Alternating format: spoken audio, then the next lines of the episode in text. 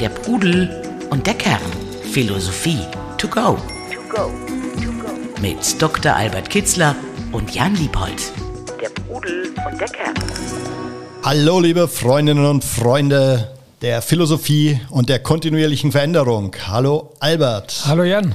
Um Veränderung soll es heute nämlich gehen. Veränderung, die eine der wichtigen Konstanten in unserem Leben ist und gleichzeitig auch ein wichtiges Bauteil oder ein Motor für unsere Persönlichkeitsentwicklung. Alles um uns herum verändert sich ständig. Wir müssen damit umgehen. Aber wir müssen auch, glaube ich, selbst versuchen, uns immer wieder anzupassen, aber auch selbst initiativ Veränderungen in unserem Leben anzustoßen. So verstehe ich zumindest einige der philosophischen Zitate, die ich im Vorfeld äh, zu dieser Folge recherchiert habe. Und die machen auch gleichzeitig den Unterschied zwischen den Veränderungen, die wir selbst anstoßen, zum einen und dann aber auch die Veränderungen, die auf uns äh, herunterkommen, die mit denen wir umgehen müssen, die vielleicht ungewollt unser Leben verändern. Und dann letztlich eben auch noch die Veränderung der Persönlichkeit. Diese drei Dimensionen, glaube ich, werden wir heute besprechen. Und ich würde gern zum Einstieg äh, es mal umdrehen. Ich habe heute mal vorweg ein paar Zitate zu diesem Thema recherchiert. Ich weiß, äh, vermintes Gelände. Schauen wir mal, ob das dann seriöse und sinnvolle Zitate sind. Aber ich würde jetzt einfach vorschlagen, ich steige damit ein und du ähm, schaust mal, ob und was du damit anfangen kannst. Mhm. Zum Einstieg, Goethe, einer deiner Lieblingsschriftsteller und Philosophen. Das Leben gehört den Lebendigen und wer lebt, muss auf den Wechsel gefasst sein. Mhm. Siehst du das auch so? Ist das ein Goethe-Zitat und was meint er damit? Also mir ist das Zitat nicht bekannt, äh, aber es ist vom Sinngehalt her kann es sehr gut Goethe sein. Er war ein Bewunderer des Lebens, immer auf den Suchen nach dem, was das Leben und die Welt im Innersten zusammenhält, was das Wesen des Lebendigen ist. Er, hat, er war ja auch Naturforscher und hat eben festgestellt, dass es der Wandel ist, die Verwandlung und hat sich mit dem Begriff der Metamorphose, der Wandlung, also sehr intensiv beschäftigt in den verschiedensten Gebieten. Auf menschlichem natürlich, aber dann eben auch gerade auf äh, naturwissenschaftlichen, biologischen, die Metamorphose der Pflanze äh, hat ihn sehr interessiert hat er Bücher darüber geschrieben. Und ja, das Kernprinzip des Lebendigen ist eben Wachstum, Veränderung, Wandeln, Entstehen, Aufblühen, Heranreifen. Auch der Verfall gehört dazu. Und er hat es selbst gelebt und in vielen oder in allen seinen Schriften auch zum Ausdruck gebracht.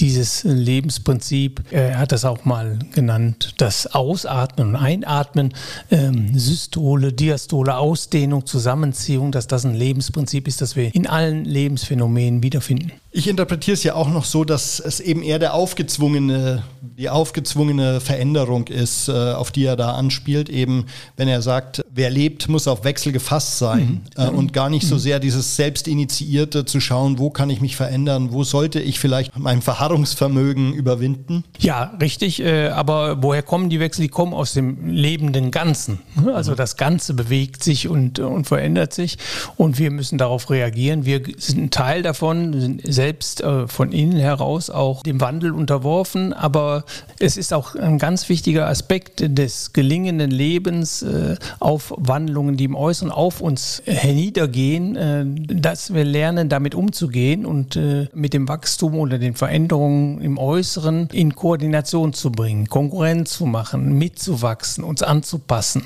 Darwin hat gesagt, welche äh, Arten äh, überleben, die, die sich am besten anpassen können. Nicht die stärksten, nicht die intelligentesten, sondern die anpassungsfähigsten. Mhm. Und deshalb ist es eine wichtige Kategorie, wusste er auch, dass wir mit den Veränderungen, die ungewollt auf uns hereinbrechen, dass wir lernen, damit gut umzugehen. Also Survival of the Fittest heißt nicht fit im Sinn von körperlich fit, sondern wirklich der veränderungsbereiteste. Der mhm.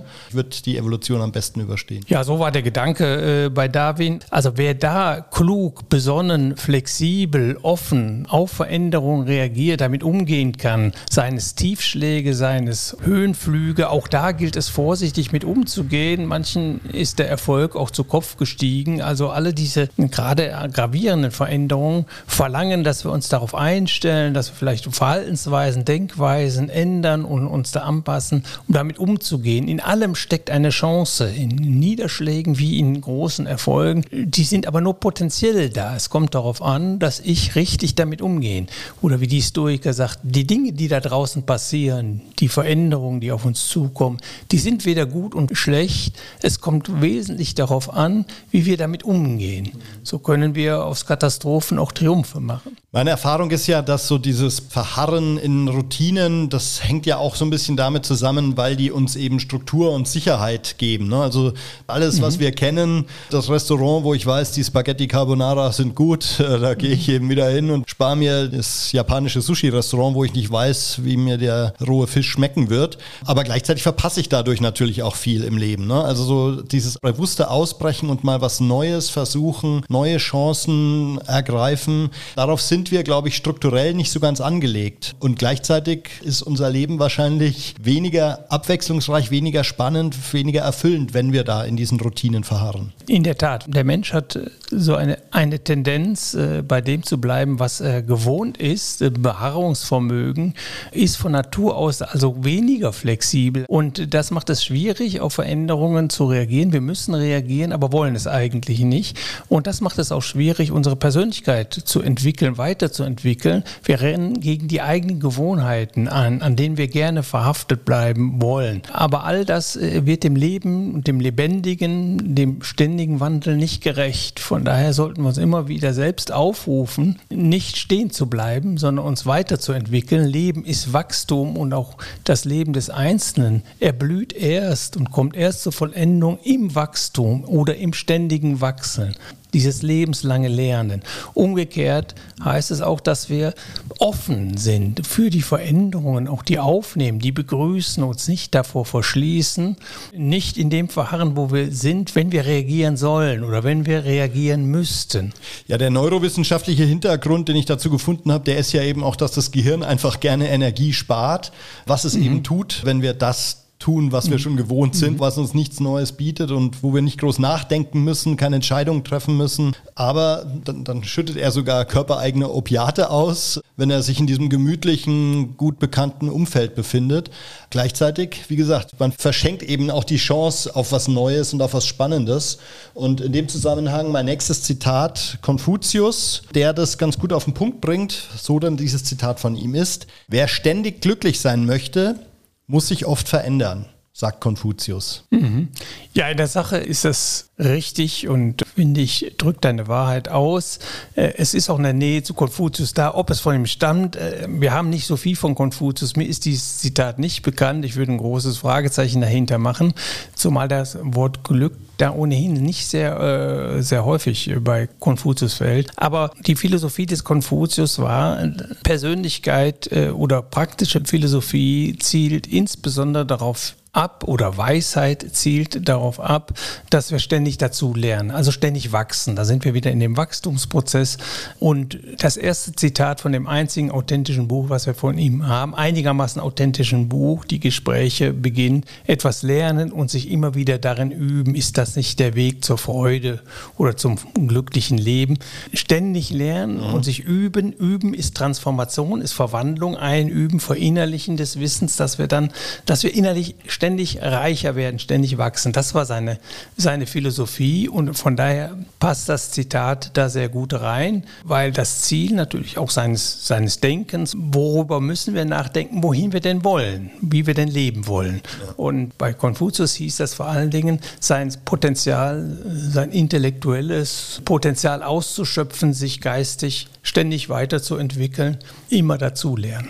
Und das betrifft dann ja eigentlich zwei Dimensionen unseres heutigen Themas. Zum einen die Veränderungen, die wir proaktiv anstoßen, an denen wir bewusst wachsen wollen, uns neue Themen zu erschließen und darüber aber auch über diesen Entwicklungsprozess unsere Persönlichkeit weiterzuentwickeln, ne? weil sich eben ja auch neuronal mit allem, was wir neu durchdenken, was wir neu erleben, was wir vielleicht verinnerlichen, unsere Persönlichkeit weiterentwickeln. Ja, ich äh, habe mich in den letzten Tagen dann auf das nächste Seminar äh, vorbereitet. Das geht über Dalai Lama und da fand ich auch eine Stelle, die die mich an dieses Zitat von Konfuzius erinnert. Und ich weiß, dass ich an dieser Stelle auch an Konfuzius gedacht habe.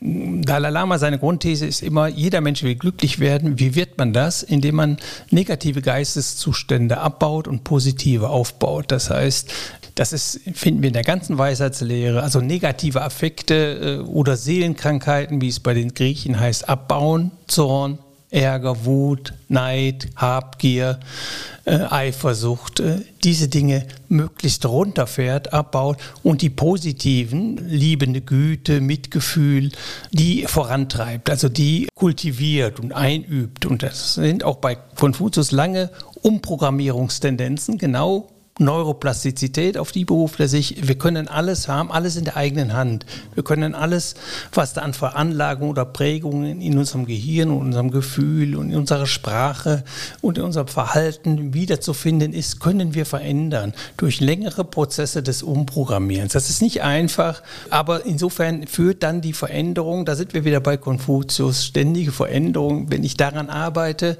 aktiv, proaktiv für mich arbeite, dann nähere ich mich immer dem Glück oder dem leidfreien, relativ leidfreien Zustand an. Und das ist die Aufgabe des Lebens. Daran sieht auch Dalai Lama den Sinn des Lebens. Das klingt jetzt für mich so ein bisschen langsam, aber beständig. Das ist die, mhm. die Herangehensweise vom Dalai Lama und was ja auch sehr buddhistisch, glaube ich, ist.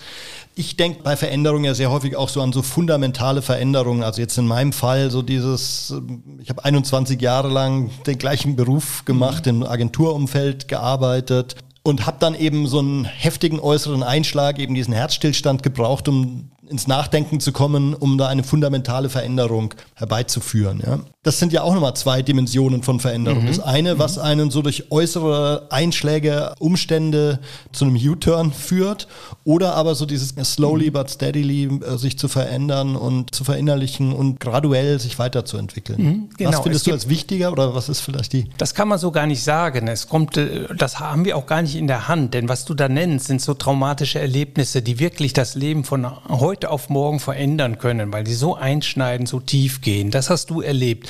Und das erleben manche Menschen. Da brauchen wir dann gar keine Zeit. Wir brauchen nur nichts einzuüben. Wir haben mit einem Mal begriffen, wie es richtig ist oder machen etwas nie mehr wieder. Das ist gerade auch bei leidvollen Erfahrungen. Also wir legen einmal vielleicht die Hand auf eine heiße Herdplatte, kein zweites Mal mehr. Das brauchen wir auch nicht zu üben oder eins. Das ist ganz klar. In der Regel aber, das sind Ausnahmefälle. In der Regel, gerade was die Persönlichkeitsentwicklung, die Persönlichkeitsentfaltung ist, Abbau negativer Affekte oder negativer Geisteszustände. Das ist eine dauerhafte Arbeit und beide gründen, äh, auch der Dalai Lama, äh, so ein bisschen mehr indisch, aber auch der, äh, ihm ist das alte chinesische Denken bewusst und Konfuzius kannten das I Ching, das Buch der Wandlung, dort steht drin, die Dauer ist die Art des Weisen, also das äh, kontinuierliche an sich arbeiten entwickelt weiter. Oder es stammt vielleicht nicht aus dem I Ching, sondern aus dem Li Ji, also das äh, Buch der Riten, Sitten und Gebräuche, das rein konfuzianisches Gedankengut enthält. Inwiefern er da redaktionell oder als Autor beschäftigt ist, ist umstritten.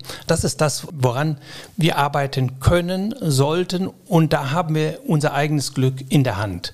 Äh, daran arbeiten wir. Und auch das Leiden äh, am Leben abzubauen. Es liegt da ganz vieles an uns. Aber wir brauchen Entschlossenheit, Beharrlichkeit, eine Übungspraxis und Selbstdisziplin.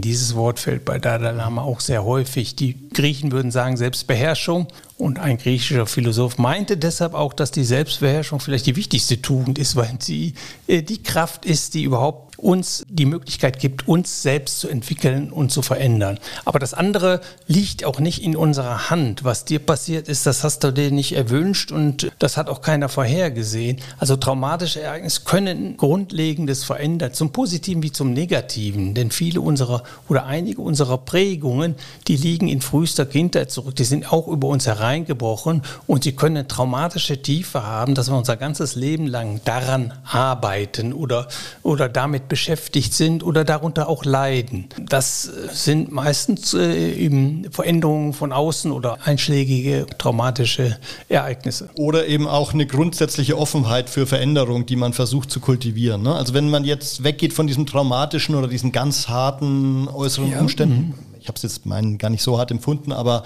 wenn wir eben zurückgehen zu einer grundsätzlich positiven Haltung gegenüber Veränderung, dann äh, müssen wir da ja mal überlegen, wie, wie können wir die kultivieren oder wie gelingt es uns immer wieder so diese eingeübten Routinen, diese festen Strukturen zu hinterfragen und da an Veränderungen zu arbeiten. Ich finde, zum einen ist man dazu aufgefordert, man möchte glücklich leben und das liegt in unserer Hand, also pack es an mhm. und tu es und zieh es durch und bleib dabei. Das ist sehr wichtig. Und das kann man jeden Tag üben. Sollte man auch in jedem Tag üben.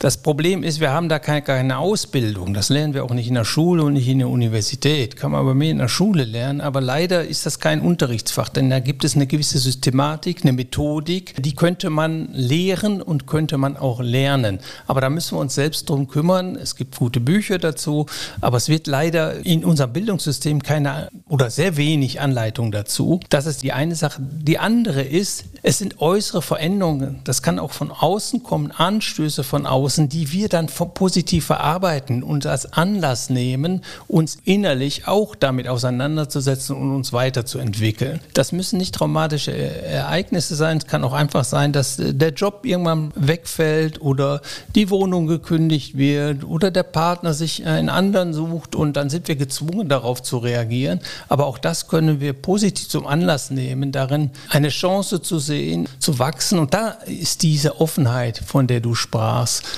und die Toleranz, die Flexibilität, der Perspektivwechsel ist da unglaublich hilfreich. Auch Optimismus, Selbstvertrauen. Selbstmitgefühl, ähm, glaube ich auch. Ne? Also, dass man da das, jeweils ja. auf sich draufschaut und erstmal ja. ver versteht, okay, da habe ich ein Thema und es aber positiv für sich zu mhm, äh, begreifen und umzusetzen. Oder jedenfalls das Positive darin zu suchen. Dann ja. sind häufig oder mindestens manchmal äh, sind das im ersten Moment gar nicht so schön erscheinende Dinge, die da auf uns niedergehen.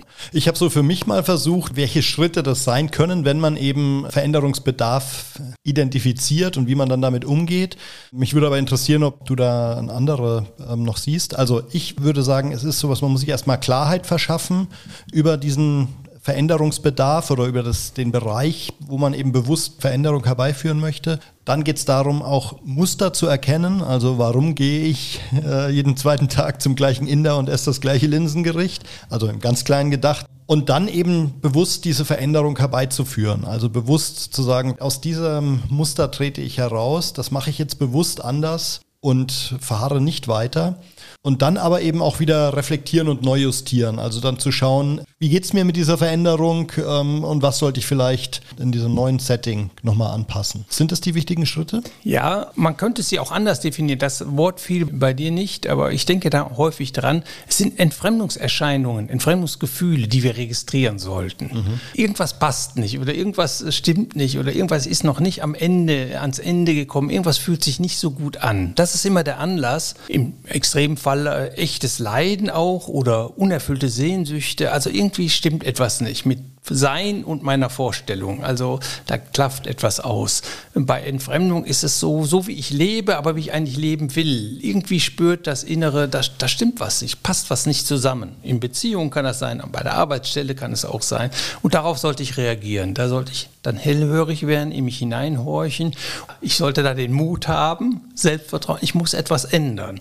Und dann sollten wir es ändern. Und dann fängt wieder das Gleiche an. Wir fahren wieder die Antenne der Entfremdung aus. Wie fühlt es sich an, was sich da verändert hat. Ist es jetzt besser, ist es jetzt schlechter oder bleibt es auf dem gleichen Niveau? Und das ist eigentlich unser Pilot. Mehr, finde ich, steuert uns dieses Gefühl der Entfremdung als negatives, als, als ein bisschen leidvolles Gefühl, irgendwas fühlt sich nicht gut an, als dass wir ein klares Bild davon haben, wohin wir eigentlich wollen oder was unser Selbst ist und wo wir dann optimal, das ist manchmal schwerer zu bestimmen als mhm. zu registrieren. Das äh, gefällt mir jetzt nicht mehr. Also wie näher sozusagen ist da was zu verändern oder nicht, das ist noch recht einfach festzustellen, aber bei dem ja. Zielbild, ja. da stochern wir so ein bisschen im Nebel. Ne? Kommt drauf an, also man kann in sich hineinhorchen, vielleicht kriegt man dann auch eine klare Wahrnehmung. Als ich meine Berufe geändert hatte, wusste ich schon sehr klar, wo ich hin wollte. Aber das muss nicht so sein. Ich frage mich, wie stelle ich mir denn dieses Zielbild überhaupt vor? Visualisiere ich da die Veränderung? Also sagen wir mal, ich möchte mich verändern zu einem, der noch mehr reist und noch mehr Erfahrungen in der Fremde sammelt als Beispiel jetzt, ja, mhm. stelle ich mir dann vor, wie ich in Australien anlande und durchs Outback trempe oder dieses Visualisieren und dann letztlich dahin zu kommen, es auch umzusetzen oder imaginieren. Oder ein anderes Beispiel ist, dass ich mir eigentlich ausreicht, Zeitschriften von tollen Oldtimern zu kaufen. Ich muss sie mir gar nicht kaufen, ich muss mir nur durchlesen, was es für coole Oldtimer gibt. Aber gleichzeitig würde man, könnte man ja sagen, führt nicht zum letzten Schritt, dass er sich auch tatsächlich einen coolen Oldtimer kauft. Ich glaube, die Visualisierung ist in der Tat auch eine anerkannte psychotherapeutische Methode äh, der Veränderung oder den, des Ingangsetzens neuer Prozesse, Umprogrammierungsprozesse ich denke, das ist sehr hilfreich. Im Grunde, das in sich hineinhorchen, in sich hineinfühlen, hat immer irgendwie damit zu tun, äh, sich ein Bild von dem zu machen, ein realistisches Bild, wie man lebt oder wie man gelebt hat und wie man leben will. Und das ist immer eine Art von Visualisierung. Aber sich ganz meditativ zu versenken in die Vorstellung, ich würde gerne das machen oder das machen und stell dir das mal vor, ist ein gutes Hilfsmittel, schon vorzufühlen, mhm. ob einem das gut tut oder nicht. Aber es ersetzt natürlich nicht, das auch zu tun und auszuprobieren. Insbesondere reicht es nicht, die Visualisierung, sondern ich muss daraus auch die Kraft schöpfen, mich zu entschließen, etwas zu verändern und dann auch äh, Mut und die Selbstbeherrschung, Selbstdisziplin, dann diesen Weg auch zu gehen. Das ist ganz wichtig und das gehört zusammen. Erkenntnis, Entschlossenheit, Wille in Gang setzen und dann Beharrlichkeit daran zu bleiben, diesen Weg zu gehen und ein ständiges Monitoring, also ein ständiges Überprüfen. Ist das, tut das gut? Ist, bin ich da auf dem richtigen Weg? Sonst ändern wir es ab. Wir können nicht alles vorab erkennen oder nee, wie sich das anfühlt. Wir müssen vieles ausprobieren und dann und die Offenheit haben, auch sofort zu korrigieren, wenn, wenn sich das nicht so anfühlt, wie wir uns das vorgestellt haben. Ich habe das Gefühl, dass ja ganz viele eben genau diesen letzten Sprung nicht wagen, also sich aus diesem Vertrauten zu lösen. Auch häufig ist es wie so ein goldener Käfig, in dem man sitzt. Also man weiß, der Job im Konzern, so viel werde ich nie wieder verdienen. Die Kollegen sind eigentlich zu 60 Prozent nett. Und dann muss ich ja trotzdem erstmal den Sprung wagen und sagen, ich gehe jetzt ins Startup oder ich gründe selber irgendwas oder ich verändere mich in eine, in eine ganz andere Richtung. Dieses Vertraute aufzugeben, das ist eine schöne Vorstellung, aber zu viele äußere Zwänge von der Hypothek bis zum eigenen Phlegma äh, verhindern dann letztlich aber eben die fundamentale Veränderung. Wie können wir da drüber kommen, über diese Kräfte, die von außen an uns zerren? Ja, vielleicht würde ich am Anfang gerne bemerken wollen, dass das wahrscheinlich das allergrößte Problem ist überhaupt bei dem gelingenden und guten Leben. Die Beharrungskräfte und die Ängste zu Veränderungen, zu notwendigen Schritten, diese Ängste nicht zu überwinden. Sich selbst könnte man auch sagen, nicht zu überwinden, das ist das schwierigste, schwierigste Problem. Ja, man muss verstehen, dass solche Kräfte überhaupt da sind, dass das keine sachlichen Argumente sind, sondern dass das Gewohnheiten sind, die so verinnerlicht sind, dass wir Ängste vor Veränderungen haben. Das heißt, dass wir Ängste abbauen überhaupt, Mut haben, dass wir genügend Selbstvertrauen schaffen und ein ganz klares Ziel haben, eine Entschlossenheit. Ich möchte mein Glück in die eigene Hand nehmen. Ich möchte daran arbeiten. Ich weiß, dass ohne Arbeit, ohne Veränderung einer Gewohnheit ändert sich nichts, sage ich gerne. Also ich muss daran, ich muss diese Eisen anpacken. Wenn ich nicht weiter über mein Leben klagen will, nicht weiter ständig immer unter den gleichen Fehlern und den gleichen Verhaltensweisen leiden will, muss ich etwas tun, muss mich aufraffen, muss aus dem Quark kommen, salopp gesagt. Und äh, das ist äh, ganz wichtig. Also was da hilft, ist erstens verstehen tiefe Einsicht in die Gesetzlichkeiten, dass das eben so ist, dass da eine starke Gegenkraft ist, die überwunden werden muss und dass ich den Muskel der Selbstbeherrschung, der Selbstdisziplin, den aktivieren und den stark machen muss. Sokrates sagte das einmal, man kann den Muskel der Selbstbeherrschung auch üben, trainieren und stärker machen. Ja, durch kleine Änderungsprozesse. Ich finde, es hilft auch, sich klarzumachen, wenn man Sport treibt oder Sport getrieben hat, sich dieses Prinzip äh, zu eigen machen, auch im Geistigen, auch in der Persönlichkeitsentwicklung. Es ist immer das, man muss anfangen, man muss dranbleiben und dann kontinuierlich und man muss immer diese Widerstände, abends ist man zu müde und auch jetzt habe ich keine Lust, immer wieder überwinden lernen.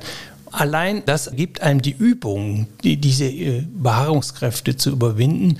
Und Sport überhaupt gibt einem auch äh, erstens äh, mal Energie und positive Botenstoffe werden ausgestoßen und, und gibt einem eigentlich dann auch Kraft und Selbstvertrauen, das im, im Geistigen und bei der Persönlichkeitsentwicklung genauso zu machen. Diesen Zusammenhang muss man dann erkennen, aber dann muss man all diese Kräfte, das, das Instrumentarium muss einem auch klar vor Augen liegen. Änderst du nichts, raffst du dich jetzt nicht auf, dann bleibst du auf dem Zustand, dann wirst du diese Sehnsucht, die du hast, die du mit dir führst nach einem glücklichen, gelingenden Leben, wirst du nicht selbst befriedigen. Es wird dann so laufen, wie es läuft. Ich werde nicht der Gestalter meines Lebens sein. Das muss man sich wirklich immer wieder klar machen und man muss dann die, die äh, Mittel kennen einfach. Es dann zu tun oder umzusetzen, das ist die Schwierigkeit. Und vielleicht ja auch der Fokus auf das Neue ähm, zu richten, also wirklich mhm. auch sich klar ja. zu machen, was da möglicherweise an schönem, äh, neuen auf einen wartet. Ich habe dazu auch ein Sokrates-Zitat noch gefunden, wo mich deine Meinung interessieren würde. Der sagt angeblich, so es denn von ihm ist, fokussiere all deine Energie nicht auf das Bekämpfen des Alten, sondern auf das Erschaffen des Neuen. Das ist ja so ein bisschen die Zusammenfassung von dem, was du jetzt auch gerade gesagt hast. Ne? Wobei, das ist nicht so ganz klar, was damit gemeint ist. Also wenn Bekämpfung des Alten etwas in der Vergangenheit liegendes damit sich zu beschäftigen hat, in der aller Regel keine Produktivität. Ich sehe es halt so das Bestehende. Also dass du halt das, was du gerade hast, das sollst du nicht bekämpfen, sondern es geht eher darum zu schauen, wenn du den Sprung wagst, raus aus den alten Strukturen, aus den bestehenden Strukturen ins Neue, da etwas Neues zu erschaffen. Das ist das vielversprechendere. Naja, also ob das so voneinander zu trennen ist denn wenn ich eine Gewohnheit ändere, wenn ich sehe, wenn ich diese Gewohnheit annehme oder wenn ich so denke, dann wird mir das helfen. Dann heißt das immer, wie ich bisher gedacht habe, wie ich mich bisher verhalten habe, das jetzt muss ich ablehnen. Also ich hatte es vorhin schon Dalai Lama zitiert, der sagt, an seinem Glück zu arbeiten, das hat zwei Baustellen. Die negativen Geisteszustände muss ich abbauen und die positiven muss ich pflanzen und kultivieren, hervorsehen. Ja, das eine könnte man als das Alte mhm. bezeichnen oder überhaupt den Status quo könnte man als das Alte bezeichnen bezeichnen. Da muss ich rangehen. Also das lässt sich vielleicht nicht so ganz klar trennen. Vielleicht, was er meint, ist, wenn ich diese Vision habe dessen, wie ich leben will und mich von dem Positiven mehr ziehen lasse, als jetzt immer an dem Alten herumzubosseln, dann kann ich das verstehen. Aber es ist vielleicht nochmal ein sehr guter Hinweis, dass ja Veränderung auch jetzt kein Selbstzweck ist ne, und dass man auch jetzt nicht per se erstmal den Status quo komplett in Frage stellen darf. Also ich würde sagen, einiges im Status quo kann ja durchaus gut sein und kann man ja mhm, eben, wenn man gerade, ja. wenn man es graduell anpassen möchte, dann kann da ja sehr viel Schönes dabei sein, in dem will, wie es gerade ist. Es gibt halt nur so ein paar Stellschrauben, an denen man drehen möchte, um einzelnen Bereichen Veränderungen herbeizuführen. Jede Veränderung sollte und muss gut motiviert sein. Also ich muss verstehen, warum ich etwas mache, sonst werde ich das auch gar nicht durchhalten. Und zwar tief verstehen, eine tiefe Einsicht ist Voraussetzung. Und zwar Sokrates, der gesagt hat, wenn ich dieses tiefe Wissen nicht habe, was gut für mich ist, dann tue ich es auch nicht. Und die sollte überall vorhanden sein. Wenn ich la polar, Veränderung um der Veränderung willen, mhm. ist keine ausreichende Motivation, ist überhaupt nichts im Grunde. Da fehlt überhaupt jedes starke Argument. Und das ist ganz wichtig. Nein, wir verändern uns nicht äh, um der Veränderung willen, sondern wir verfolgen bewusst unsere tiefsten Sehnsüchte, wollen wir befriedigt wissen, die nach Gemeinsamkeit, nach Liebe, nach Authentizität in seine Mitte kommen, sich wohlfühlen in seiner Haut. Alle die Elemente, die zu einem gelingenden und glücklichen Leben gehören. Dann würde ich dich jetzt bitten, zum Abschluss äh, nochmal so diese Dimension der Persönlichkeitsveränderung oder eben auch der Neuroplastizität nochmal mal für uns zusammenzufassen, also dass man sich bewusst sein muss, dass da einfach noch viel Veränderung, egal in welcher Lebensphase, egal in welchem Alter, möglich ist und eigentlich gerade durch gezielte Weiterentwicklung initiiert werden kann. Ich zitiere da gerne einen Spruch, den ich mal gelesen habe. Im alten Griechenland eine Frau stemmte jeden Morgen ein Kälbchen, am Ende einen ganzen Ochsen. Ich verstehe das so, dass wir durch Übung alles erreichen können. So heißt es auch bei einem der alten Weisen, Melete Tupan. Alles ist Übung. Alles liegt in unserer Hand. Und Sehr schön umschrieben hat das äh, Aristoteles dann, wie wir unseren Charakter erziehen, kultivieren, verändern. Es ist ein vernunftgesteuertes, häufiges Bewegtwerden. Er sagt nämlich, da gibt es einen rationalen Teil in uns, der kann erkennen, was für uns gut ist. Der hat auch die Maschinen oder das Instrumentarium dafür parat, Entschlossenheit, Beharrlichkeit, Willen und so weiter. Und der muss nur den irrationalen Elementen in unserer Seele, das sind die Beharrungskräfte oder wir könnten sagen, die synaptischen Verbindungen, die wir vorfinden, wenn wir anfangen, unser Leben zu gestalten. Da gibt es nämlich alles schon verschaltet, welche Situationen, welche Gefühle hervorrufen, welche Reaktionen hervorrufen hervorrufen. Das ist alles eben festgelegt in dem Gehirn, in bestimmten äh, neuronalen Verbindungen. Und das, könnte man sagen, sind die irrationalen Seelenelemente des Aristoteles. Und die kann ich eben durch vernunftgesteuertes, häufiges bewegt werden, können die verändert werden. Das heißt, indem ich jetzt in bestimmten Situationen nicht mehr, ganz bewusst nicht mehr die Reaktion, die mir die Synapse vorschreibt, reaktiviere, sondern versuche dagegen zu denken. Sondern ich handle jetzt, wenn so etwas passiert, handle ich nicht mehr so, sondern sondern ich handle anders. Also einen neuen ich, Schaltkreis sozusagen ja, richtig, zu installieren. Genau. Ne? Und das häufiges vernunftgesteuertes Bewegtwerden, das ist ein bewusster Prozess. Ich muss das bemerken. Immer in den Situationen rege ich mich auf. Ich muss das bemerken. So eine Situation liegt wieder vor. Ich will mich jetzt weniger aufregen und so weiter. Und häufiges, vernunftgesteuertes, bis ich dann irgendwann überhaupt diese Reaktion überhaupt ausbleibt bei mir. Das heißt, diese Empfindung äh, nicht mehr auftaucht. Ich habe auch das Bild des Seelengartens, was du ja gerne mhm. verwendest, so vor Augen in dem Zusammenhang. Und da denke ich eben auch, es muss eben öfter mal der Baum zurückgeschnitten werden. Äh, man muss hin und wieder mal das Beet umgraben, damit da Neues entstehen kann, man Neues ansäen kann. Und dafür brauche ich eben diese Veränderung die ich entweder herbeiführe oder aber die auch ein Sturm oder eine Dürre, die mich zwingt, äh, da den Seelengarten nochmal neu anzulegen. Ich würde da mit unseren Hörern noch etwas strenger sein. Ein guter Gärtner geht jeden Tag in seinen Garten. Mhm. Nicht nur hin und wieder oder irgendwann mal. Am besten jeden Tag in seinen Garten. Wenn das Unkraut noch klein ist, wie Laoze sagt, dann lässt es sich leicht wegschneiden. Hat es einmal Besitz ergriffen vom ganzen Garten, dann wird die Arbeit schwer werden. Und er muss aber gleichzeitig auch nicht jeden Tag den Garten komplett neu gestalten, sondern eigentlich geht es um das Kontinuierliche. Ja, erstens das und er muss auch nicht den ganzen Tag im Garten verbringen. Also man muss nicht ständig sich mit sich selbst beschäftigen. Es reicht aus, kontinuierlich ein paar Minuten, eine gewisse Zeit jeden Tag auf sich zu verwenden und im, Übrigen äh, sein Leben leben. Aber meiner Erfahrung nach hin und wieder mal so eine Ecke so richtig grundlegend äh, umzupflügen ja, oder mh. neu auszurichten, ja, ist auch ja. eine schöne Sache. Unbedingt. Gut, Albert, vielen Dank soweit. Euch vielen Dank für eure Zeit. Schaut mal, was äh, in eurem Leben nach Veränderung schreit. Ich hoffe, dieser Podcast hat euch den einen oder anderen Impuls geliefert. Danke, Albert, und bis zum nächsten Mal. Danke dir, Jan.